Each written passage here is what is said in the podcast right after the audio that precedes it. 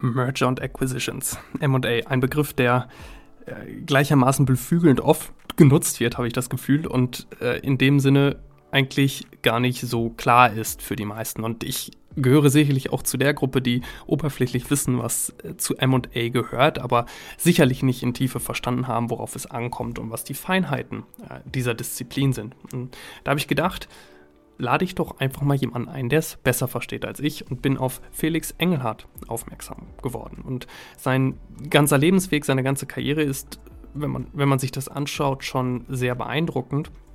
Aber nicht zuletzt der der CEO und Gründer von Zumera, einer führenden M&A-Beratung mit internationalem Fokus. Und das äußert sich unter anderem auch daran, dass sie zuletzt ein Büro in Paris in Frankreich aufgemacht haben.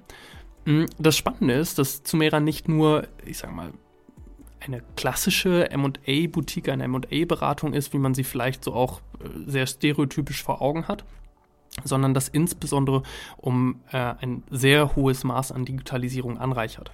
Das heißt, wir reden hier wirklich über einen eine Art Innovator in diesem Markt, der es schafft, mit Hilfe von digitalen Technologien letztendlich den Markt outzuperformen, beziehungsweise einfach den Anspruch hat, den Markt outzuperformen. Das könnt ihr Felix gleich selbst sagen lassen, beziehungsweise Felix zuhören. Hm. Warum hat mich das interessiert? Ich nehme immer wieder wahr, dass gerade der Mittelstand vor diesem großen Nachfolgeproblem steht. Und immer die, die Frage ist, okay, wie können wir das denn überwinden und wie können wir das Zugpferd unserer Wirtschaft auch zukunftsfähig behalten, allein mit Blick auf die Eigentumsstruktur. Und so dachte ich, wäre es spannend, mal tiefer reinzugehen und zu verstehen, wie können wir denn den Mittelstand von morgen ähm, begründen und welche Rolle kann MA in diesem spielen. Felix war der beste Ansprechpartner, den ich dafür finden konnte. Ich war sehr dankbar, dass er sich die Zeit genommen hat und äh, glaube, dass in dieser Folge einiges drinsteckt. Und in diesem Sinne viel Spaß mit Felix und der Folge. Felix, moin. Moin, Luis. Schön, dass du dir die Zeit nimmst. Ähm, ich darf heute in ein Thema rein, das ich ehrlicherweise immer nur so von außen so richtig wahrgenommen habe. MA. Du schreibst, beziehungsweise ihr schreibt bei Zumera auf eurer Website, ihr seid die neue Ära des MA. Deswegen drängt sich für mich gleich die erste Frage auf. Was macht euch oder ja genau euch aus deiner Sicht so, so zu dieser neuen Ära zum Vorreiter? Ja, das äh, ist eine sehr gute Frage. Ähm, Direkt mal voll rein. Ja, ja, äh, ja, wir gelten als, als digitaler Vorreiter in Europa, weil wir im Prinzip die erstens die erste und zweitens auch die einzige Boutique, insbesondere, also zumindest die einzige renommierte Boutique, kleinere äh, beobachten wir nicht im Detail, um ehrlich zu sein, wissen es da schlichtweg nicht, ähm, die tatsächlich strukturell einmal äh, ähm, Online-Marketing einsetzt und diverse andere technologische Tools, ähm, um im Prinzip einmal das Thema Deal Sourcing und Lead Sourcing äh, anzugehen und zu bearbeiten, was ja traditionell im Investment Banking so der größte Hinderungsgrund ist, eben auch um äh, im Prinzip schnell zu wachsen. Ähm, und auf der anderen Seite es eben geschafft haben, eine digitalisierte Infrastruktur zu bauen, die im Prinzip aus jedem Investmentbanker das Beste rausholt. Ähm, mhm. Zusammengefasst, glaube ich, und äh, das ist dann auch die Kombination ähm, aus, den, aus den beiden Punkten. Wir lernen deutlich mehr Unternehmer kennen als sozusagen klassisch üblich, haben dann die besten Banker, die wir angestellt haben, ähm, eben entsprechend mit Tech enabled, ähm, was einmal das Beste aus jedem Berater rausholt und zweitens äh, die Möglichkeit äh, schafft, im Team tatsächlich zu arbeiten und weg von diesen kleineren Silo-Teams zu kommen, die es halt klassisch im Investmentbanking gibt. Mhm. Wie groß ist das Team insgesamt? Wir sind äh, aktuell knapp über 35 äh, Leute, ähm, ja. hauptsächlich äh, in Berlin und jetzt seit kurzem auch mit Pariser Office unterwegs, ähm, im Prinzip um die ja, starken deutsch-französischen Handelsbeziehungen zu stärken. Ähm, wenn man sich das äh, vergleicht, sozusagen Handelsbeziehungsintensität und MA-Intensität, ähm, dann ist da viel Nachholbedarf. Ähm, ich glaube, weil viele äh, Franzosen und auch Deutsche nach wie vor äh, Respekt davor haben, vor der ja, beruflichen Arbeitskultur etc. Mhm. und sich da teilweise schwer tun, ähm, ja, MA-Themen eben in der Größenordnung umzusetzen miteinander. Mhm. Der äh, MA-Markt wirkt für mich immer so Investmentbanking, M&A, das sind Themen, die sind tendenziell eher verschlossen. Also da blickt man jetzt nicht so von außen so komplett direkt transparent durch, wie es vielleicht in anderen Märkten der Fall ist. Und als du gerade davon gesprochen hast, so Tech-enabled und so Online-Marketing, dachte ich so, äh, äh, eigentlich ja etwas, was man aus anderen Industrien, so doof gesagt, schon seit ein paar Jährchen kennt. Äh, offensichtlich aber in Anführungsstrichen im, in eurem Markt, der vielleicht noch etwas intransparenter, oder das liegt, weil ich nicht gut durchblicken kann, aber noch etwas, wo du sagst, das ist wirklich ein klarer Separator. Ähm, ja, also ich glaube, zunächst einmal ist MA natürlich ähm, eine extrem verschlossene Branche und auch ja. vertrauliche Branche. Ja. Ähm, da haben auch wir nichts dran geändert ähm, vom Prinzip her. Also alle Themen, die wir natürlich mit unseren Unternehmern, mit unseren Investoren, mit anderen Marktteilnehmern besprechen, sind immer unter strenger Vertraulichkeit ähm, und dementsprechend sozusagen diese, ähm, dieses Hinterzimmer, über das man heute äh, häufig spricht, äh, das existiert, existiert, natürlich nach wie vor ähm, und ist auch, glaube ich, ein sehr, sehr wichtiger Teil, um einfach auch vertrauensvoll äh, Transaktionen auszuhandeln, ohne sozusagen den Druck der Öffentlichkeit und auch insbesondere ohne den Druck zum Beispiel der Mitarbeiter oder auch anderen Stakeholdern, die im Zweifel eine sehr eigene Meinung haben, was das Thema betrifft. Und die stellt man teilweise lieber vor vollendete Tatsachen oder äh, kontrolliert zumindest äh, den Informationsfluss. Und da sind ja. wir natürlich ein sehr, sehr wesentlicher Teil, ähm, sowohl in dem Schützen der Informationen als auch dann in der Kommunikationsstrategie ähm, zu den jeweiligen ähm, ja, interessierten, äh, interessierten Personen.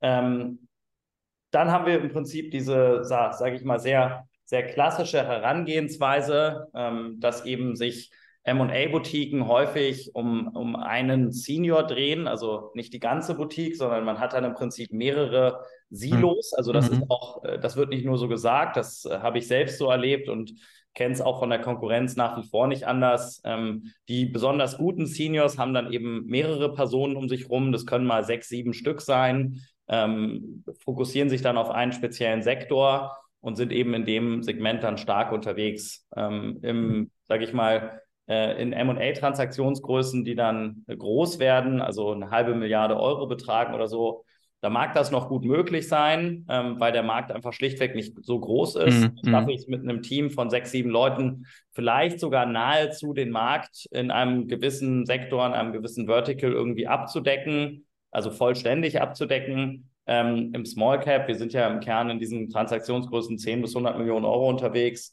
Ähm, da wird das natürlich wahnsinnig schwierig, weil da gibt es Tausende, wenn nicht Zehntausende ähm, Unternehmen. Und ähm, wenn ich das konsequent weiterdenke, dann habe ich natürlich die Möglichkeit, hier einfach über Digitalisierung und über eine saubere Infrastruktur und eben auch über Strukturen, die innerhalb des Teams einfach Incentivierungen kreieren, miteinander zu arbeiten, ja. Möglichkeit mit wachsender Teamgröße echte Skaleneffekte zu haben.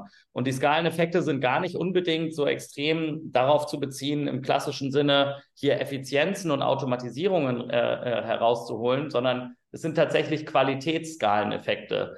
Denn wenn ich vergleiche sozusagen ein Team mit sechs, sieben Leuten, ähm, die eben sehr analog arbeiten. Also es gibt etliche Leute, die sich auch hier nach wie vor mit Excel-Tabellen bewerben. Ja, das sind dann im Prinzip deren Kontaktlisten. Ähm, da haben die dann auch ihre 60, 70 Leads drauf, die sie halt in den kommenden Jahren mal beraten wollen, mit denen sie schon länger in Kontakt stehen. Ähm, und ähm, das ist natürlich schlichtweg einfach nicht mehr zeitgemäß. Und da habe ich die Möglichkeit, wenn ich Technologie einsetze, im Prinzip aus einem, aus einem Team, also aus 35 Leuten, werde ich definitiv signifikant mehr Netzwerk ja. und, ähm, und, und auch Wissen rausholen, als wenn ich die 35 Leute quasi einzeln befrage, weil ja auch sehr, sehr häufig dadurch Dinge einfach doppelt und, und repetitiv gemacht werden, weil eben sieben Leute mit demselben Investor sprechen. So groß ist ja der Markt da teilweise dann doch auch nicht. Ähm, und dementsprechend äh, kann ich da schon auch über Effizienzen schlussendlich zu, zu, zu mehr Qualität äh, dann, ähm, dann führen. Ähm, und das zweite Thema, ähm, oder das, das nächste Thema, was, was relevant ist, ähm, du hattest äh, das Thema noch Online-Marketing angesprochen. Ja. Ich glaube, hier geht es ehrlicherweise eher um das Thema Informationstransparenz. Ja, also Mhm. Ähm, man muss sich das mal vorstellen, in Deutschland gibt es über 1500 MA-Berater, die öffentlich bekannt sind. Ähm, ich will mhm. nicht wissen, wie viele mehr es tatsächlich gibt. Und meine starke Vermutung äh, ist, äh, ähm, dass wahrscheinlich 1450 von denen es definitiv nicht mal in die zweite Interviewrunde eines Praktikanten-Internships bei uns äh, schaffen würden. Ja? Mhm. Heißt mit anderen Worten, es sind einfach Leute, die von MA keine Ahnung haben, aber irgendwie aufgrund ihrer Netzwerkposition oder persönlichen Beziehung zu dem Unternehmer halt dann irgendwie eine Transaktion rankommen. Vielleicht auch häufig wirklich nur makeln, ja, und eben gar nicht beraten. Das ist, weiß gar nicht, ob das noch schlimmer ist oder, oder ob man sich lieber von einem schlechten Berater beraten lässt. Das äh, äh weiß ich nicht. Das, das müssen andere, müssen andere klären. Ähm, aber das ist natürlich einer der Gründe, warum es auch so wichtig ist, dass in diesem Markt mal ein größerer Player entsteht, der tatsächlich auch Teile des Marktes überhaupt erstmal für professionelle MA-Berater aktiviert. Ja? Mhm. Wenn man überlegt, dass äh, jedes Jahr tausende Deals potenziell in Deutschland gemacht werden können und der größte Anbieter macht irgendwie 35 Deals im Jahr, ähm, dann ist das schon, ist das schon eine sehr, eine sehr eindrucksvoll negative Relation, wenn man das mit anderen ja. Märkten vergleicht. Also ich glaube, wir haben hier einen sehr hochmargigen B2B-Services-Markt, ähm, der, äh, der übrigens auch stark wächst, der in meiner Kenntnis nach, und das ist ja nicht so, dass äh, wir uns nicht immer mal wieder auch Märkte anschauen, äh, meiner Kenntnis nach eben vermutlich der fragmentierteste Markt ist, den es, äh, den es gibt. Ähm, und das ist auch genau unser Ansatz gewesen. Ähm, ich selbst komme ja aus dem Investmentbanking, aber andere ja. Leute aus dem Führungsstab kommen aus der Strategieberatung, aus dem Bulge Bracket Investmentbanking, aus dem Tech, aus dem AI-Bereich. Ähm, und bringen da also eine ganze Reihe an, an Experten im Prinzip äh, an den Tisch, ähm, die hier eben sagen, wenn wir das Thema Technologie enablen, ähm, dann haben wir die Möglichkeit, äh, eben diesen einen sehr großen Player zu bauen, der eben auch es sich leisten kann, sicherlich nicht für, nur für sich selbst. Wir wissen auch, dass wir häufig aktivieren für den Markt. Und da laden wir tatsächlich mhm. auch sehr proaktiv zu ein. Also ähm, äh, es kommt immer mal wieder aus dem Markt so diese, dieser Gedanke, dass wir, äh, dass wir deshalb so stark wachsen, weil wir es ständig schaffen, in bilaterale Prozesse reinzukommen. Ähm, das ist eigentlich fast nie der Fall, weil wir tatsächlich dem Unternehmer auch häufig bitten, andere Parteien einzuladen, einfach um einen direkten Vergleich zu haben. Sonst haben wir nämlich wiederum Schwierigkeiten, unsere teuren Preise durchzusetzen. Und das kriegt man halt nur hin, wenn man einen direkten Vergleich hat, wo man dann sagen Manche. kann, also du hast es ja eigentlich visibel, äh, visibel auf deinem Schreibtisch liegen. Schau dir die drei Pitch-Decks an, überleg mal, wie die Leute sich vorbereitet haben und, ähm, und was für Know-how die mitgebracht haben. Und dann ist meistens das Pricing-Thema auch nicht mehr so, so ein großes, so eine große Thematik, die man, über die man dann diskutieren muss. Das ist super spannend. Du, du, du tickst gerade auch wirklich zwei, drei Boxen so aus dieser Strategiebrille, die ich enorm interessant finde. Also einmal die Rolle der fragmentierten Märkte und dass ich diese dann letztendlich konsolidiere. Ähm, glaube, das ist so strategisch super spannende Facette. Dann, wie kann ich quasi eine Organisation exponentiell betrachten? Also sozusagen, okay, ich kann, wie kann ich mich selbst eigentlich hebeln und eine eher klassischeren Sinne eher lineare Struktur beziehungsweise nicht skalierbare Organisationsstruktur, einen nicht skalierbaren Service, wie kann ich den eben skalierbar anbieten? Ich auch super smart und spannend. Äh, und wenn ich jetzt noch dazu rechne, dass äh, ein bisschen These in die Zukunft, dass der M&A-Markt, so wie du auch gesagt hast, wächst, auch insbesondere durch die Nachfolgeprobleme im Small-Mid-Cap-Bereich, dann bekommt natürlich, bekommen diese ersten beiden Faktoren nochmal besonders Wind. Äh, und dann wird es natürlich nochmal besonders spannend.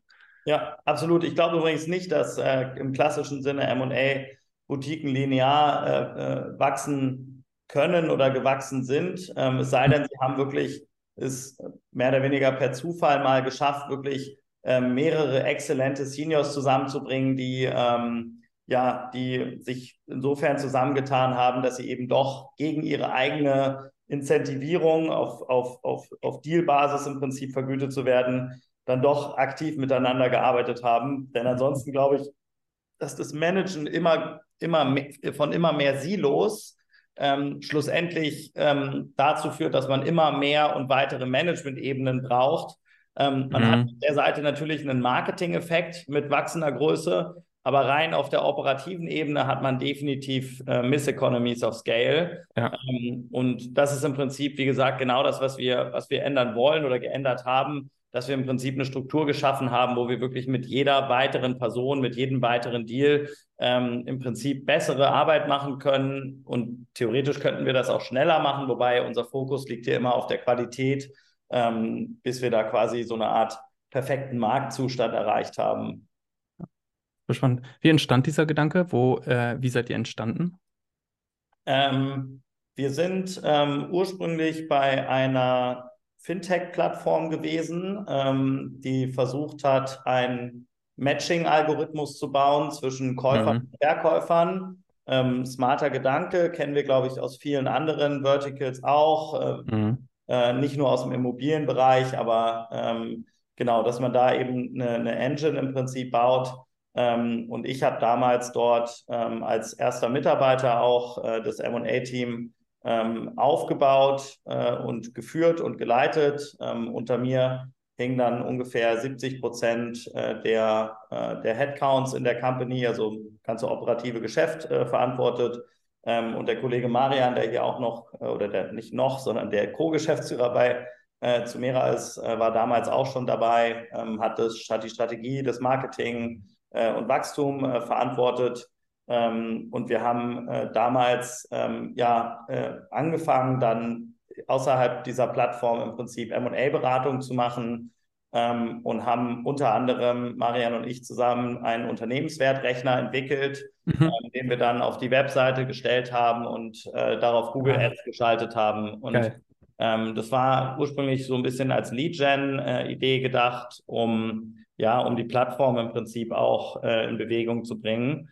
Ähm, und ich habe dann einfach irgendwann angefangen, da pitchen zu gehen bei den Themen und, ähm, und haben halt gemerkt, dass wir auf der Basis ähm, ja in der Lage sind, äh, MA-Mandate zu sourcen. Damals tatsächlich auch häufig noch bilateral. Ähm, anders, glaube ich, hätten wir es ja auch nicht gewonnen. Äh, waren damals waren damals nicht so aufgestellt wie jetzt eine klassische Boutique, ähm, hatten ja auch keine Zugänge irgendwie zu Datenbanken wie Merger Market, CapIQ und so, sondern im Prinzip nur die hauseigene und die äh, ja war oder ja, war bis zuletzt dann eben auch mhm. im, im Aufbau. Das hat es dann auch beratungsseitig nicht so leicht gemacht, war auch einer der Gründe, warum wir dann gewechselt sind. Ähm, einfach um im Prinzip äh, wegzukommen von diesem, sage ich mal, Matchmaking, was ja so ein bisschen eher so in die Richtung geht, komm, ich probiere es mal, ich, ich lasse mich mal makeln, hin eben zu wirklich hochqualitativer Beratung. Ähm, und haben damals im Grunde genommen das Thema dann umgedreht und haben gesagt, wir stellen nicht mehr die Technologie in den Vordergrund, ähm, und lassen mhm. im Prinzip ein paar Menschen sozusagen die Technologie bedienen, sondern wir stellen wieder in Anführungsstrichen, also so wie es klassisch üblich ist, den Berater in den Vordergrund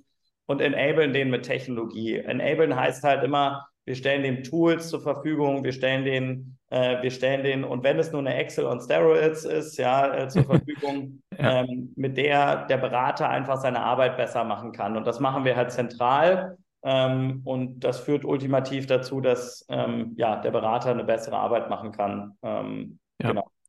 Ja, und äh, daraus schließe schließ ich auch, äh, beziehungsweise aus den Nebensätzen, die du eben schon so gesagt hast, schließe ich auch, dass dein Hintergrund insbesondere das Investmentbanking war, dass du dann sehr starken Bezug zu dem ganzen Thema Tech, Fintech und neue Technologie bekommen hast und quasi die Genese beider ist letztendlich dann äh, so ein bisschen die Geburtsstunde dessen gewesen, was ihr heute mit Sumera macht. Ähm, ja, das ist, äh, wenn, wenn wir jetzt so ein bisschen auf meine eigene persönliche Geschichte ja. zurückgehen, dann glaube ich, muss man, muss man noch ein ganzes Stück weiter ausholen. Los geht's. Ähm, ja, ich habe ich hab tatsächlich mit 17 äh, mein erstes Unternehmen gegründet, ähm, hm. war also sehr früh selber wirklich unternehmerisch tätig.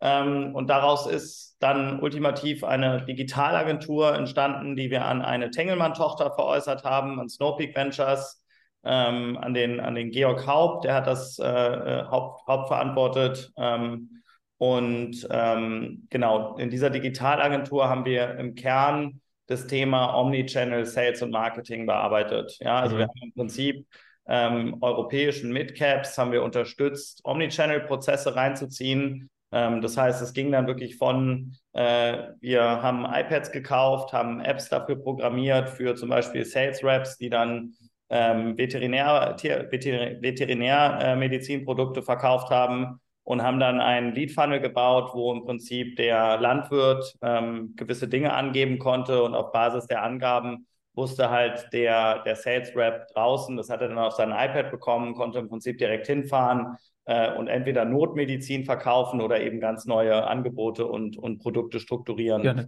heißt, wir haben Spannend. da so ein bisschen, äh, so ein bisschen angefangen, ja, ich meine, das ist jetzt auch fast 15 Jahre her, ähm, haben wir angefangen, dieses Thema B2B Omnichannel anzugehen. Ich glaube, es ist auch heute für viele B2B-Unternehmen echt noch schwierig, ja, weil es ja eben nicht nur, ähm, weil es ja eben nicht nur ähm, als Voraussetzung hat, dass man überhaupt Datenpunkte sammelt, sowohl offline als auch online. Man muss sie eben auch synchronisiert bekommen. Das heißt, es setzt eben voraus, dass das Vertriebsteam eben auch äh, jeden Call sauber trackt, jede E-Mail sauber trackt, etc. Denn nur dann kann ich effektiv im Prinzip diese, diese Kombination äh, machen. Und diese Kombination führt natürlich für uns auf der eigenen Vertriebsseite dazu, dass wir einfach deutlich bessere Beratung machen können, weil wir eben wissen, wann haben wir die, die Person schon mal gesprochen, wo haben wir sie schon mal gesprochen, weil wir eben auch, weil wir eben auch hunderte anderer Unternehmer in genau dem Sektor im Regelfall auch schon gesprochen haben, qua Unternehmensgröße auch, die wir haben. Und dieses, diese ganzen Daten und diese ganzen Call-Logs und so, die haben wir eben für uns digitalisiert, ja, ähm, du, du, hattest eingangs so ein bisschen gesagt, äh, das, das, sollte man eigentlich erwarten, dass das, dass, dass das von allen so gemacht wird. Das würde ich übrigens auch so sehen. Also ich glaube, dass wir einfach mit unserer, in unserer Industrie mindestens 20 Jahre hinterher sind. Ähm, und äh, wie gesagt, das eine ist dieser, dieser, dieser Marketing, dieser, dieser Sales-Aspekt. Aber ich habe natürlich auch hinten raus, ähm, wenn ich in der, in der Execution bin, also in der eigentlichen Beratung, habe ich natürlich einen riesen Vorteil, wenn ich diese ganzen Daten, Zahlen, Fakten habe aus diesen etlichen Gesprächen. Denn wenn ich heute jetzt, ähm, ich mache mal ein Beispiel, wenn ich heute ein Mandat, wir haben gerade ein neues Mandat im PV-Sektor äh, gewonnen, also im, im Photovoltaik-Segment, ja. Ähm, ein, ein Anbieter, der im Prinzip Photovoltaikanlagen installiert ähm, im, im Industriekundenbereich ähm, sehr stark wachsender Markt, äh, sehr hochmargig. Und ähm, wir haben, ich, ich hatte gestern, glaube ich, mal nachgeschaut, es waren, glaube ich, über 120 Gespräche, die mindestens eine Stunde gedauert haben und eben wirklich saubere Callnotes haben mit Unternehmern, Investoren, Marktteilnehmern über genau diesen PV-Markt in Deutschland und Europa. Und dieses Wissen, ähm, zumindest ist es mir nicht bekannt, ähm, hat in der Form niemand, ähm, niemand strukturiert ja. zusammengesammelt. Es kann ja. sein, dass jetzt, äh, wenn, wenn das jetzt irgendein Konkurrent hört, dass er sagt, nein, auf keinen Fall im TV. ich habe 200. Na, das, das will ich gar nicht abstreiten, äh, dass ja, das auch mal in einem Vertical passiert. Das passiert dann von besonders guten, gut geführten Silos. Ja, ähm, ich, ich habe zum Beispiel einen befreundeten Berater, der wahrscheinlich mir jetzt sogar wieder genau widersprochen hätte. Deshalb äh, gerade der, äh, der, der Gedankengang, von dem ich weiß, dass er in dem Bereich extrem aktiv ist und, und da ja einen, einen ähnlich großen Wissensschatz aufgebaut hat. Der, der Riesenunterschied ist halt bei uns, wir machen das jetzt auf einer, Euro, auf einer europäischen Ebene, ja, und da wird es dann einfach selbst in, innerhalb dieses kleinen Verticals wird das einfach schwierig, das als Silo abzubilden. Und wir ja. machen es vor allem entlang sozusagen etlicher Sektoren. Und das ist auch, wie wir uns am Ende platzieren wollen. Wir sind eben der große Platzhirsch, an den man sich wendet, wenn man auf Nummer sicher gehen will. Ja, wenn man eben sagt, Sumera, das ist der größte Anbieter äh, grundsätzlich für M&A in diesem, in diesem Größensegment. Ich mache es mit denen, weil ich weiß, die wissen, was die machen, die sind digitalisiert, die haben ihre Qualität im Griff und, ähm, und ich gehe halt auf Nummer sicher. Ähm, wenn ich mich extrem gut auskenne im M&A-Markt, dann kann man durchaus riskieren, auch mal mit einer kleinen Nischenboutique zu gehen, ja, die mhm. dann eben ein starkes Silo hat, weil was man natürlich fairerweise sagen muss, die sind vermutlich günstiger als wir, ja, ähm, sicherlich auch 30, 40 Prozent günstiger. Die Frage ist natürlich immer, kann ich das jetzt wirklich einschätzen? Habe ich wirklich die richtige Nischenboutique gewählt? Und dann ist eben auch noch die Frage so in Richtung Preissensitivität gesprochen. Sumera hat einfach auch einen sehr, sehr großen und renommierten Namen mittlerweile bei, bei Investoren, bei Strategen, bei, bei Erwerbern. Und ähm, ob ich dann am Ende drei oder vier Prozent äh, Honorar bezahle vom Erfolgshonorar, macht am Ende eben auch nicht so einen Riesenunterschied, wenn ich halt dafür ein besseres Haus hat, was es eben geschafft hat, wirklich einen kompetitiven, strukturierten Auktionsprozess im Prinzip aufzusetzen. Absolut. Ja, das, das äh, ergibt Sinn und ich finde gerade dein Blick auf die Industrie einfach extrem interessant und wie man mit diesen, deinem, ich sag mal, auf der einen Seite strategischer Weitsicht, auf der anderen Seite technologische Kompetenz dann auch wirklich eine Edge entwickeln kann, die sich dann in wirklich in der Qualität des Produktes, in, in dem Service halt auch wieder widerspiegelt. Mhm vielleicht einmal angeknüpft, eine Sache, die mich immer sehr umtreibt, ist auch die, die Entwicklung der Industrie, des Mittelstands ja. ähm, und, und, und dieser äh, Unternehmensklasse, die Deutschland ja maßgeblich auch treibt und formt. Mhm. Jetzt haben wir schon so ein bisschen über die Evolution letztendlich eures Marktes gesprochen. Ähm, würde mich aber tatsächlich nochmal interessieren, wie blickst du denn so auf die nächsten Jahre MA-Markt, gerade im Mittelstand und wie ist vielleicht auch dein Blick auf diese Unternehmensklasse im möglicherweise europäischen oder, oder auch sogar internationalen Wettbewerb? Ja, äh, auch, auch wieder eine, eine sehr sinnvolle Frage, äh, sich, das, sich das anzuschauen. Ähm, insbesondere unter dem Aspekt, äh, damit, damit würde ich mal reinstarten, was, was mir eine Frage sehr häufig gestellt wird und vielleicht hast du sie auch gerade äh, so ein bisschen impliziert, ist, ähm, ob der Mittelstand ausstirbt, weil wir im Prinzip nicht mehr genug familieninterne Nachfolge haben. Ja? Und ich glaube, das ist eine sehr berechtigte Sorge, ähm, zumindest auf den ersten Blick, weil auch wir sehen, dass sehr, sehr wenige Familiennachfolger tatsächlich dann solche Unternehmen übernehmen wollen und die machen dann lieber was anderes, gehen in die Großstädte oder äh, gehen nach London, nach New York, äh, wohin auch immer. Ähm, ich glaube, was dabei so ein bisschen vergessen wird, und das ist auch einer der Gründe, warum ja, es eben auch größere Marktanbieter geben muss, die, ähm, die solche Parteien dann auch entsprechend vernetzen kann. Wenn ich auch in meinem eigenen Freundeskreis schaue, äh, da sind sehr, sehr viele Investmentbanker, sehr, sehr viele Strategieberater, auch sehr, sehr viele Leute, die in den Konzernen äh, auf, auf Vorstandsebene oder darunter arbeiten. Ähm, und da gibt es sehr, sehr viele, die tatsächlich sich Nachfolgen im Mittelstand wünschen würden. Und ich glaube, das sind teils sehr, sehr fähige Leute. Ähm, mhm. Und auch der Finanzierungsmarkt für solche Leute, um eben Mittelständler zu übernehmen, der wird immer, äh, immer größer, immer transparenter, immer attraktiver. Da gibt es kleinere Private Equity Gesellschaften, die sich darauf äh, fokussiert haben. Da gibt es äh, Private Debt, also Debtfonds, äh, die, äh, die sowas finanzieren. Übrigens auch die, die Banken, wenn ich die mal lo lobenswert, die werden ja häufig durch den Dreck gezogen im Markt. da fällt mir insbesondere die LBBW und zum Beispiel die Unicredit sehr, sehr positiv auf, die ähm, nicht nur bereit sind, grundsätzlich ähm, ja, solche Finanzierung mhm. äh, umzusetzen, sondern die eben auch einfach etwas komplexer in der Lage sind, äh, Geschäftsmodelle sich anzuschauen und zu verstehen und eben nicht einfach nur ganz stumpf im Prinzip ihre äh, ja, ja vermeintlichen Banksysteme, die lassen sie sicherlich da auch drüber laufen. Ja, Risikomanagement ist, ist wichtig bei Banken, das ist klar, aber ähm, da gibt es dann eben schon Personen, die da auch nochmal draufschauen und, und, eben, äh, und eben Geschäftsmodelle verstehen. Da fühlen sich ja viele Unternehmer heutzutage nicht mehr, ähm, nicht mehr wirklich verstanden. Und ich glaube, diese Kombination führt dazu, dass der Mittelstand eigentlich erhalten bleiben sollte und ähm, auch, auch, auch, auch Nachfolgen findet. Ähm, wir sehen natürlich in vielen, Indust in vielen Sektoren grundsätzlich Konsolidierungsdruck. Äh, Skaleneffekte ist etwas, was äh, ja in vielen Industrien Einzug hält. Ähm, wie, wie, wie, wie sicher ich meinen Zugang zu Lieferanten, wie günstig kann ich einkaufen, etc. Ähm, nichtsdestotrotz, und das muss man jetzt natürlich sehr sektorspezifisch äh, sich anschauen, ähm, hat Deutschland ja nach wie vor eine unglaublich hohe Innovationskraft. Ja? Ähm, und ich meine, allein wenn man, wenn man uns selber äh, äh nimmt, zu Mera, ähm, äh, ich meine, faktisch ist es in meinen Augen eine Fortführung, die irgendwann 2018 ins Leben gerufen wurde. In der Praxis sieht man das äh, ja zum Beispiel auch bei uns selbst, bei Zumera. Ähm, wir sind eben auch eine, eine, eine, eine, ein innovatives Unternehmen, was im Prinzip Märkte verändert. Ähm, wir sind jetzt auch noch nicht seit 30 Jahren am Markt ähm, und schaffen es eben auch im Prinzip wieder ein größerer Mittelständler zu werden innerhalb Deutschlands. Und das sehen wir eigentlich bei vielen unserer, unserer Kunden äh, auch, dass ähm, die vor 15, vor 20 Jahren gegründet haben, tolle Unternehmen aufgebaut haben, aufgrund irgendwie einer speziellen Innovation oder Technologie, teilweise auch einfach wirklich Softwareunternehmen. Ja, auch da gibt es sehr, sehr viel äh, nach wie vor Neugründungen. Und äh, deshalb glaube ich, es kommt auch eine ganze Menge Mittelstand nach. Und wenn ich mir uns so kulturell anschaue, dann sind wir ja auch nicht zwangsweise eine Kultur, die jetzt irgendwie nur bei Großkonzernen einkauft oder so, sondern eigentlich diesen, diesen, diesen persönlichen Touch auch, auch in, der, in der Geschäftsbeziehung und so ähm, sehr zu schätzen wissen. Und ich glaube deshalb kulturell, dass der, dass der Mittelstand auf jeden Fall eine Chance hat.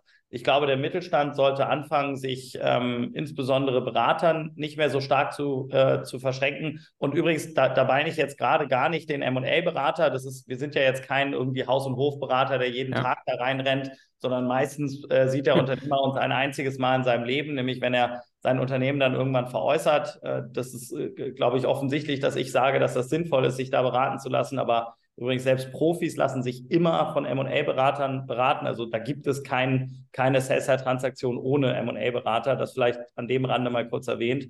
Aber ich meine eigentlich gerade eher die Strategie- und Managementberater, die in Deutschland einfach nach wie vor echt Schwierigkeiten haben, Zugang zum Mittelstand zu finden. Und wir finden dann im Prinzip äh, Unternehmen vor, die einfach wirklich teilweise ähm, ja sehr laienhaft strukturiert sind und deshalb auch schwieriger zu veräußern sind, niedrigere Bewertungsmultiplikatoren äh, bekommen und so. Und da ist es vielleicht sinnvoll, eben auch mal ein bisschen Geld in die Hand zu nehmen und sich eben nicht jetzt ein, zwei Jahre vorher, da sind wir dann auch wieder eine Partei, die einen irgendwie ein, zwei Jahre begleitet. Wir sind ja da sehr strategisch unterwegs, auch in unserem ich nenne es jetzt mal Vertriebsprozess. Eigentlich ist es im Prinzip ein Beratungsprozess, wo wir ja mehr oder weniger kostenlos, also nicht mehr oder weniger, sondern wir gehen tatsächlich dann kostenlos in, in, mhm. in die mhm. Beratung rein und unterstützen das Unternehmen, gewisse Werthebel zu erkennen und auch noch, ähm, auch noch umzustellen. Äh, sicherlich nicht dann vor Ort, aber, äh, aber wir, wir haben natürlich da sehr, sehr viele Einblicke, äh, welche, welche Dinge wichtig sind, welche Dinge erfragt werden und was man eben auch vorher vorher regeln und, und, und ja. klären kann. Aber ich spreche jetzt wirklich von 10, 15 Jahre vorher, um einfach gewisse Themen äh, sehr, sehr frühzeitig aufzugleisen. Übrigens auch steuerrechtliche Strukturen sollte man idealerweise sieben Jahre plus vor äh, Unternehmensverkauf ähm, strukturiert haben. Wir, wenn wir da reinkommen, haben wir häufig gar keine Möglichkeit mehr. Also Steuerberatung machen wir ja eh nicht, aber wir sind ja auch so ein bisschen der, der Mittelsmann zwischen allen Parteien. Also wir koordinieren ja häufig Steuerberatung, Wirtschaftsprüfung, Rechtsanwalt, äh, Käufer, Verkäufer, andere Marktteilnehmer und unseren eigenen Klienten und sind da nicht nur Berater, sondern auch Mediator häufig, weil alle sprechen eine unterschiedliche Sprache und es muss halt eine Partei geben, die alle Sprachen versteht und, und, und, und kennt und eben auch einen Kaufvertrag sauber lesen kann, äh, aber gleichzeitig steuerliche Strukturen versteht, aber trotzdem eben die ja vielleicht sogar teils emotionalen Beweggründe eines Unternehmers irgendwie mit einfließen lassen kann. Ja. Ähm, genau, ich glaube, das sind so meine, meine Gedanken zum, zum Markt. Ansonsten, der Markt wächst stark. Äh, viele mhm. Transaktionen werden nach wie vor ohne MA-Berater äh, gemacht. Das gilt für Deutschland, aber auch äh, für, für ganz Europa. Ähm, relativ betrachtet ähm, werden in äh, Großbritannien, und das ist ja ein Land, was angelsächsisch geprägt ist, die sind da deutlich deutlich weiter als, als wir. Da wird, werden doppelt so viele Transaktionen mit M&A-Berater gemacht ähm, äh, als, als in Deutschland. Ähm, und das spricht eben dafür, dass, dass wir da noch Nachholbedarf haben, aber vielleicht eben auch noch nicht das passende Angebot für jeden Unternehmer haben. Und äh, da versuchen wir eben auch Abhilfe zu schaffen, um da mit Unternehmern ins Gespräch zu kommen, äh, die an die Hand zu nehmen, zu beraten und eben auch sauber und sicher durch so einen Prozess zu führen. Ähm, weil auch das ist äh, erstaunlich, ähm, was für uns wie, wie selbstverständlich wirkt, ähm, ist für viele Unternehmer kaum vorzustellen, dass die ihr Unternehmen für solche Summen verkaufen können. Und ähm, klar, ich meine, wir machen mhm. das jeden Tag. Wir wissen genau, welche Käufer und Investoren welche Themen suchen. Ähm, dem Unternehmer erzählen das nur leider äh, 100 verschiedene Parteien und es sind halt wahrscheinlich nur eins, zwei, drei Parteien, die es halt wirklich wissen. Und ähm, genau. Und das ähm, unglaublich spannend vor dem Hintergrund, dass äh, gerade der Mittelstand, die Industrie hier in Deutschland gerade vor einer massiven Transformation steht oder schon inmitten einer ist, also getrieben vielleicht durch, durch Markt, ähm, also äh, ich sag mal, die, die vertikale Integration von Märkten, wir sehen es in der Automobilindustrie, die ganze Zuliefererindustrie ist tendenziell in Gefahr. Dann haben wir das Thema Energiepreise, dann haben wir das Thema ähm, das Preisführerschaft wandert eher in, in die, Ost, äh, äh, die östlichen Länder ab und, und Technologieführerschaft nach Amerika. Also das, was uns irgendwie Deutschland und Europa mal ausgemacht hat, industrieweit, das wird uns jetzt irgendwie sukzessive genommen.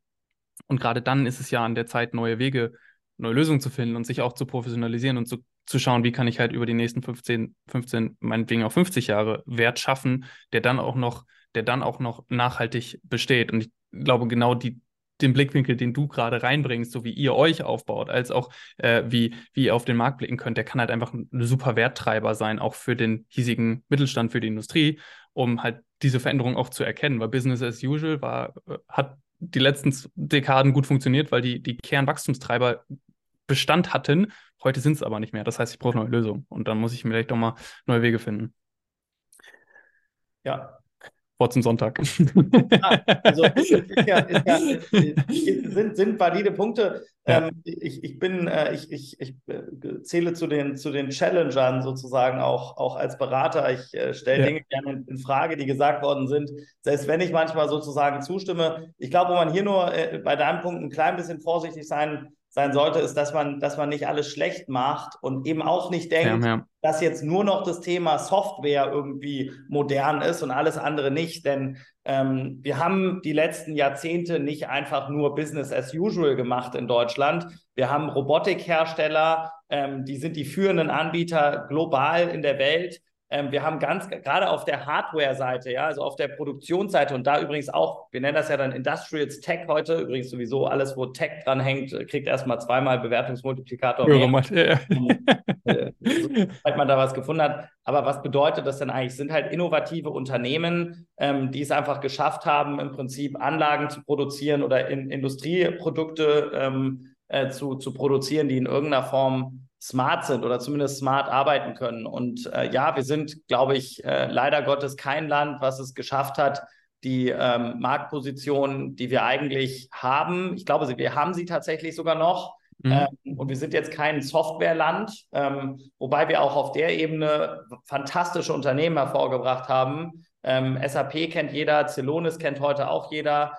Ähm, und äh, genau dementsprechend glaube ich, dass, äh, dass wir da nach wie vor gute Chancen haben und da, ähm, und da auch der Innovation, die Innovationskraft Deutschlands nicht ganz absprechen sollten, auch wenn ich selber auch der Überzeugung bin, dass das regulatorische Umfeld nicht unbedingt das Beste ist, um in Deutschland tatsächlich ja so innovativ zu sein, wie man das zum Beispiel irgendwie in Kalifornien sein kann, um das mal ganz konkret miteinander zu ja. vergleichen. Ja, das ist auch heute noch so und ich glaube, dass, äh, das muss auch verstanden werden, weil Technologie ist ein riesen Wachstumstreiber global, wird es auch in den nächsten Jahrzehnten sein. Und wenn wir da nicht endlich verstanden, äh, verste verstehen, dass wir da dass wir da hinterher müssen. Ähm, das wird jetzt weitergehen mit, äh, wann, kommt, wird, wann wird AI ein eigenes Schulfach? Ja, äh, ich fand, fand ganz lustig die, den Vergleich. Äh, ähm, da wurden äh, mal Stimmen von, von erwachsenen Menschen und Lehrern eingefangen, als der Taschenrechner erfunden wurde. Ähm, und dann hieß es auch, auf keinen Fall in die Schule und die Kinder äh, verlernen alles. Und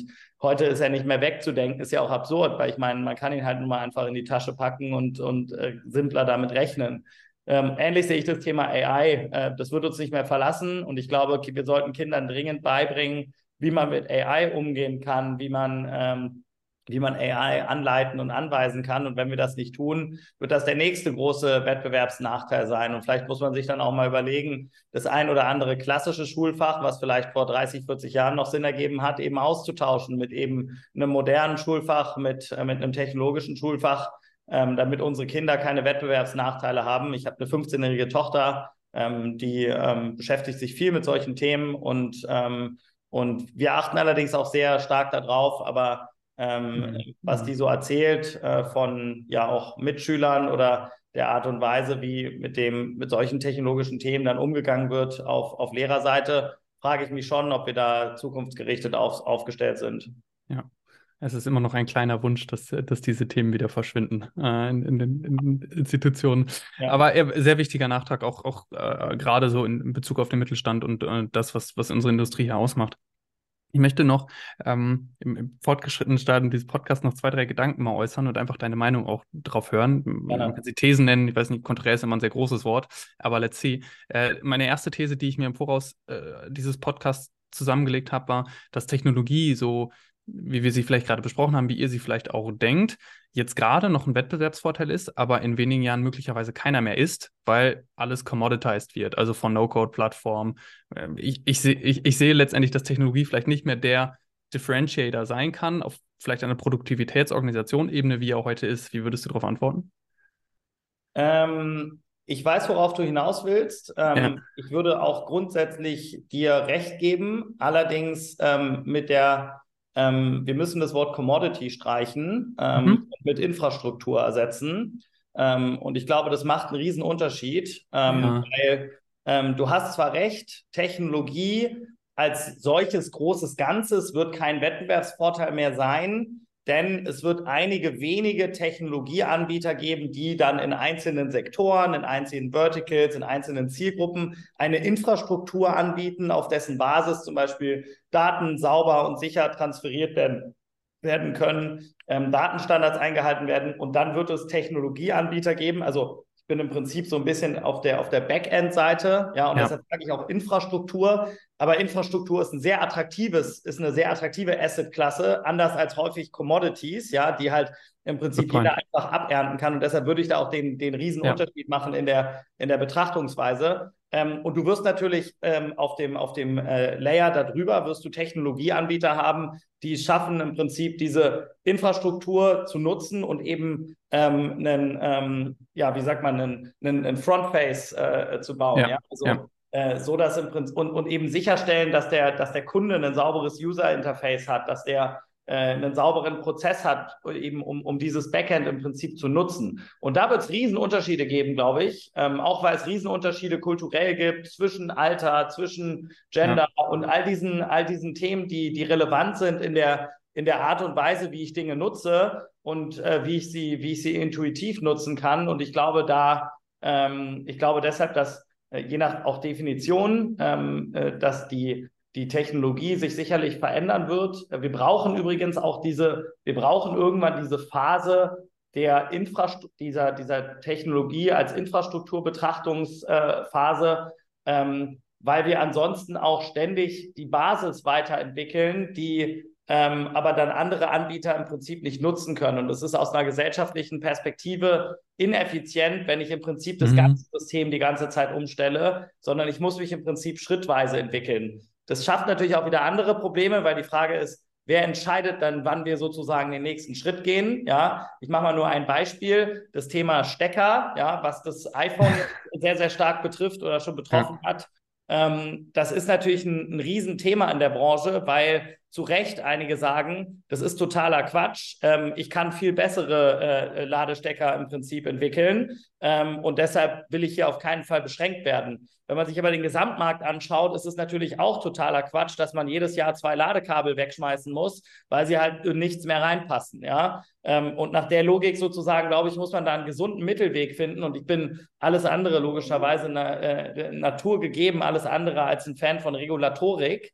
Ähm, aber aus einer Gesellschaft, aus, aus, einer gesellschaftlichen Perspektive ergibt es manchmal Sinn, zumindest sich schrittweise weiterzuentwickeln ja. und vielleicht in fünf Jahren oder in vier Jahren zu schauen, äh, welche Steckerlösung ist jetzt äh, am sinnvollsten und dann fokussiert sich die Forschung in der Zwischenzeit auf andere Dinge, die wir dringend weiterentwickeln müssen. Das ja. ist ein bisschen meine, äh, meine Antwort auf, auf deine These. Aber kann ich gut nachvollziehen, gut. was du hier formuliert hast. Uh, und äh, gleichermaßen deine Antwort, glaube ich, einen, einen, sehr guten Eindruck gebend auf, wie Technologiefortschritt auch möglicherweise gedacht werden kann, um es gesellschaftlich eben auch als Vorteil zu nutzen. So ähm, finde ich, finde ich, finde ich sehr spannend. Hm, ich, ich folge mal äh, oder ich, ich, ich fahre mal mit der zweiten These fort. Äh, äh, über die letzten 20, 30 Jahre sehen wir eine Kurve konstant steigen. Das ist der Anteil der Digitalisierung oder des Digitalen in, unserer, äh, in unserem Leben, in unserer Welt. Ähm, Gegenthese wäre, es gibt einen Rebound zu, zur weiteren Digitalisierung in den nächsten Jahren. Ähm, wir sprachen, kleiner Disclaimer, im, im, Vorgespräch auch über, über das Thema Verifizierung, Blockchain, AI in Meetings und gerade in eurem Markt sehr spannend. Deswegen, wenn ich jetzt die These in den Raum stelle, wir sehen einen Rebound zur weiteren Digitalisierung. Äh, wie, wie ist dein Take? Ähm, ja, also äh, ich glaube, das ist ein extrem spannendes Thema. Ähm, übrigens, was was das ganze Thema eigentlich Technologie betrifft. Da würde ich noch mal ein bisschen weiter ausholen. Weil auch da, und ich meine, das sehen wir ja in unserer eigenen Branche, ähm, ist vielleicht auch noch gleichzeitig eine Antwort auf die Frage, die wir vorhin diskutiert haben, warum die Branche eigentlich so undigital ist. Und es liegt natürlich ultimativ am Endkonsumenten, weil unser Endkonsument ist im Durchschnitt 70 Jahre alt und wir haben tatsächlich auch noch Unternehmer, die lassen sich jede E-Mail ausdrucken und faxen. Ähm, und wenn wir Sachen anfragen, dann lassen die uns Ordner schicken oder wir sollen halt vorbeikommen und die uns halt abholen. Ja, ja. Äh, das ist gar nicht so unüblich, wie man, wie man das denkt. Ähm, das sind hochgradig innovative Unternehmen, die aber eben innovativ sind auf sicherlich auf einer anderen Ebene als auf jetzt der Software-Ebene. Ja, also ähm, die entdecken quasi gerade das, das Internet erst neu für sich. Aber die Entscheider in diesen Unternehmen sind halt keine aktiven Nutzer des Internets. Und ähm, das ist jetzt ein Extrembeispiel für, wenn wir uns anschauen, ähm, wie sich das Thema Digitalisierung und auch, wir haben ja viel dann äh, in dem Zusammenhang gesprochen über ähm, Remote-Meetings, physische ja. Meetings etc. Und das ganze das Thema AI ist ja dieses Jahr äh, wahrscheinlich das Thema überhaupt. Ja, ähm, äh, viele vergessen übrigens, dass es AI natürlich schon seit Jahrzehnten gibt. In der Telekom Telecommunications-Branche zum Beispiel ähm, ist das was, was seit weit über zehn Jahren im Einsatz ist, in Callcentern äh, äh, absolute äh, Branchenpraxis ist. Also ähm, aber durch ChatGPT insbesondere ist es natürlich massentauglich geworden und jetzt spätestens fängt an, die ganze Gesellschaft sich erstens damit zu beschäftigen, ähm, auch selber zu beschäftigen und selber zu nutzen und dadurch einem natürlich so ein bisschen klar wird, das wird tatsächlich die Welt nochmal verändern. Und wenn Internet ein Zeitalter war, dann bin ich mir sehr, sehr sicher, dass AI das nächste Zeitalter ähm, ausrufen wird. Aber ähm, wir haben in Deutschland und ich glaube auf der, oder wir haben in Deutschland ähm, und in ganz Europa ähm, eine Welt, die nach wie vor aus Entscheidern besteht, die 60 Jahre plus sind. Und wenn ich mir AI anschaue, dann habe ich heute die Möglichkeit, einen Felix Engelhardt Deepfake zu erstellen. Ja. Ähm, und wenn ich den vernünftig trainiert hätte, dann könnte ich jetzt gerade in Wirklichkeit auf dem Golfplatz sitzen und du weißt schlichtweg nicht mal, ob ich den Podcast gerade mit dir mache oder jemand anderes. Ja. Ähm, und das ist ein Riesenproblem, was wir haben weil ich meine, du würdest wahrscheinlich sagen, ja gut, der AI Felix Engelhardt war auch ganz in Ordnung. Äh, der, der, das, das Feedback hoffe ich zumindest. Hauptsache Content. Ähm, Hauptsache, Hauptsache, Hauptsache Content. Und ich wäre auch happy, weil ich auf dem, auf dem Golfplatz war. Ähm, nee, kleiner Scherz, aber wenn wir natürlich ja. was Ernstes zu besprechen hätten, vielleicht sogar was zu verhandeln hätten, ja. dann kann das zu echten Problemen führen. Und ähm, die technische Möglichkeit, die wir haben, ist im Prinzip Blockchain-basiert. Ja? ja. Ähm, wir können über die Blockchain eindeutig verifizieren. Ähm, wir schaffen das ansonsten technisch nicht. Das kann auch kein ID-Verfahren oder sowas machen. Ähm, das sind alles Verfahren, die funktionieren quasi im, äh, im, im, Status quo, aber ich könnte dann auch identifizieren und zwei Sekunden später mein, mein Deepfake äh, reinschalten. Also ultimativ werden wir an Blockchain mittelfristig nicht vorbeikommen. Das Problem ist, Blockchain hat einfach schlichtweg kein Vertrauen in der breiten Gesellschaft und insbesondere nicht bei den Entscheidern. Und deshalb haben wir ja. tatsächlich, verfolgen wir die Hypothese und die würde auch sehr, sehr gut in unser hybrides Modell aus, aus digitaler Welt und, und, und Offline-Welt äh, passen, ähm, dass sehr, sehr viele wichtige Meetings ähm, wieder viel mehr äh, äh, physisch stattfinden und vor Ort. Wir glauben deshalb auch, dass die großen B2B-Messen äh, wieder nicht nur zurückkommen, sondern vielleicht einen Boom erleben, wie sie ihn überhaupt noch nie hatten bis in mhm. 10, 15 Jahren diese Entscheidergeneration dann auch ihre Nachfolgen geregelt hat und, äh, und veräußert hat.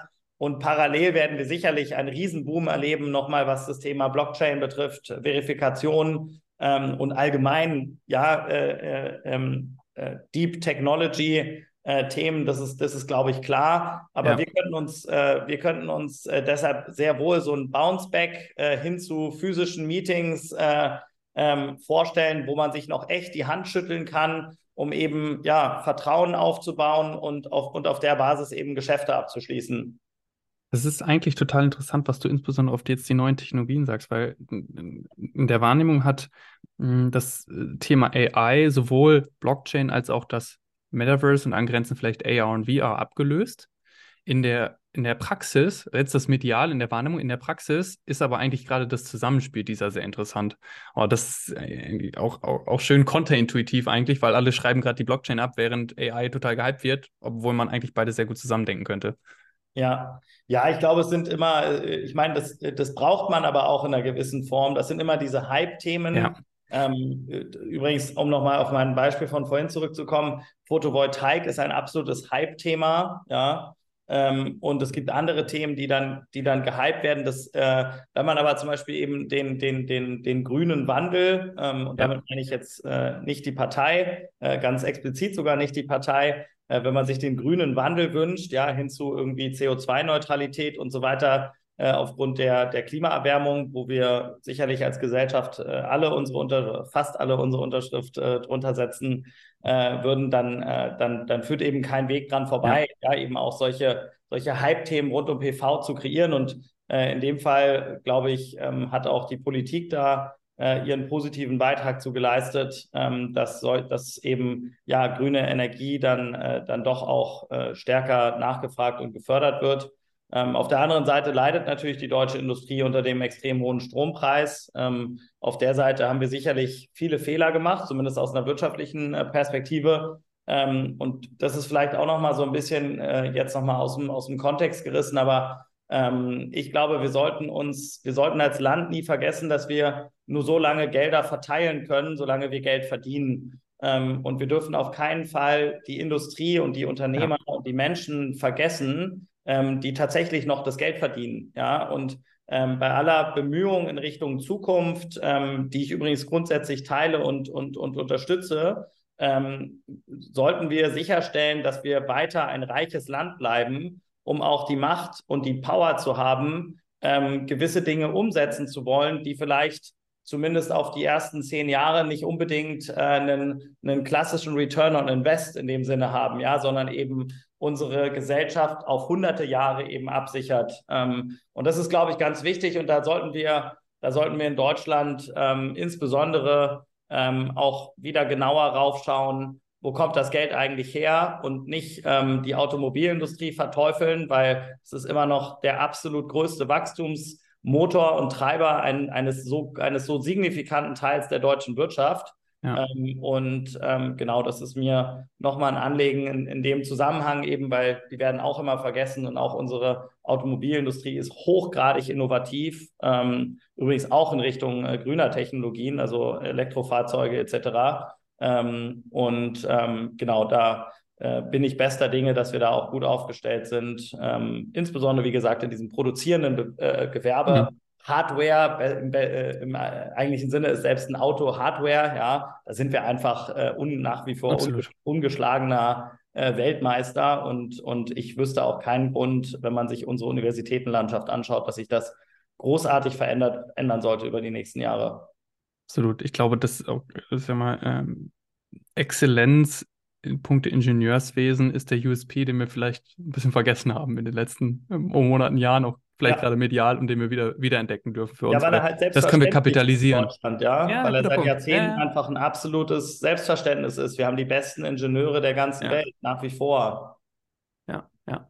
Und das ist etwas, gerade wenn ich jetzt auch wieder die Brücke baue zum Thema ähm, grüne Technologien. Grüne Technologien sind der Schlüssel letztendlich zu einer nachhaltigen Welt. Ähm, und es braucht Menschen, es braucht Organisationen, es braucht Nationen, die dafür sorgen, dass wir grüne Technologien auch wirklich entwickeln und in die Praxis bringen. Und es ist immer so, weiß ich nicht, wenn man eins plus eins macht, dann könnte man jetzt sagen, Deutschlands Ingenieurskompetenz und die, die, die industrielle Kompetenz, die, die, die, sind eigentlich ja prädestiniert, um diese Entwicklung auch federführend mitzugestalten. Ja, äh, der letzte oder die letzte These vielmehr haben wir, glaube ich, im, im, Rahmen des Gesprächs schon ein wenig vorweggenommen. Ähm, die dritte These wäre gewesen, dass der Mittelstand nicht mehr Backbone unserer Wirtschaft sein kann, weil die Nachfolge fehlen und weil wir die schlechten wirtschaftlichen Rahmenbedingungen äh, erleben. Ähm, ich, ich höre, beziehungsweise aus, aus, aus unserem letzten Punkt und aus äh, den Punkten davor, glaube ich, ist die Negativität gar nicht so angebracht, sondern wir dürfen durchaus optimistisch sein, weil es eben noch genug Grund gibt, äh, auch, auch auf zukünftigen Wachstum nicht nur zu hoffen, sondern auch den wirklich reell äh, so umzusetzen. Genau, die, das Nachfolgethema haben wir auf jeden Fall besprochen. Ja. Ähm, die schlechten wirtschaftlichen Rahmenbedingungen, ähm, dazu sage ich gerne nochmal ähm, so eins, zwei äh, Gedanken. Ähm, ja, wir haben aktuell schlechte wirtschaftliche Rahmenbedingungen, das ist so. Ähm, wir sind innerhalb der EU eines der am langsamsten wachsenden Länder, haben dann teilweise sogar Quartale mit negativem Wirtschaftswachstum und das ist natürlich problematisch, wenn man sich Wettbewerbsfähigkeit anschaut. Ja. Ähm, wir haben äh, seit ja, Jahrzehnten äh, Bestrebungen innerhalb Europas immer enger zusammenzuwachsen und uns ist das teilweise sehr gut gelungen. Und das ist einer der ganz großen Gründe, warum wir in Europa so viel Wohlstand haben, äh, sind freie Märkte, der Handel und der Austausch mit anderen Ländern. Und solche Themen wie Brexit sind dann natürlich ähm, absolut hinderlich, um im Prinzip dieses Wachstum wieder weiterzuführen. Und auch wenn man sich heute in Kommentarspalten äh, verirrt, ähm, ich mach's, äh, ich schaue sie mir manchmal an, einfach um mich selbst zu belustigen, sozusagen als, als Hobby. Äh, wenn man sich Kommentarspalten anschaut, ist man doch immer wieder ähm, überrascht, wenn man wirtschaftliche Zusammenhänge und auch Politik versteht, äh, wie viele Leute sich im Stich gelassen fühlen von, von Europa und von Deutschland, ja, als sozusagen äh, Land, was einen eigentlich vor, vor externen Personen und, und anderen Ländern schützen sollte. Ähm, und da muss ich ein Plädoyer halten für freie Märkte, für offene Märkte, für eine freie Gesellschaft ähm, und auch für ein gemeinsames Europa, weil nur das ist der einzig, die einzige Möglichkeit, wie wir unseren Wohlstand halten können oder sogar weiter ausbauen können. Und äh, in dem Zuge nochmal der, der Hinweis, wenn wir unseren Wohlstand verlieren, weil wir ihn vermeintlich national schützen, ähm, dann wird es noch weniger zu verteilen geben. Und ähm, äh, deshalb äh, sollten wir unbedingt darauf achten, dass wir versuchen, eine echte und noch, noch intensivere europäische Gemeinschaft aufbauen, ähm, ja. die schafft auch gemeinsam wirtschaftlich Dinge umzusetzen, äh, gemeinsame Regulatorik und auch schlussendlich eine gemeinsame Politik schaffen, natürlich unter Berücksichtigung jeder lokaler Kultur. Ähm, ich kann zumindest für mich äh, persönlich sagen, dass ich mich deutsch fühle, aber gleichzeitig auch europäisch fühle. Ähm, und ähm, zumindest in meiner Generation der 30er und 40er ähm, dass sehr, sehr viele Leute glücklicherweise auch in den Führungsetagen der deutschen Wirtschaft, der Strategieberatung, der Investmentbanken sehr, sehr ähnlich sehen und ich da bester Dinge sind, bin, dass man vielleicht auch irgendwann den Brexit sogar umgekehrt bekommt ähm, und in Europa noch enger zusammenwächst, um eben stärker zu sein und für uns alle als Gesellschaft auch mehr Wohlstand zu kreieren.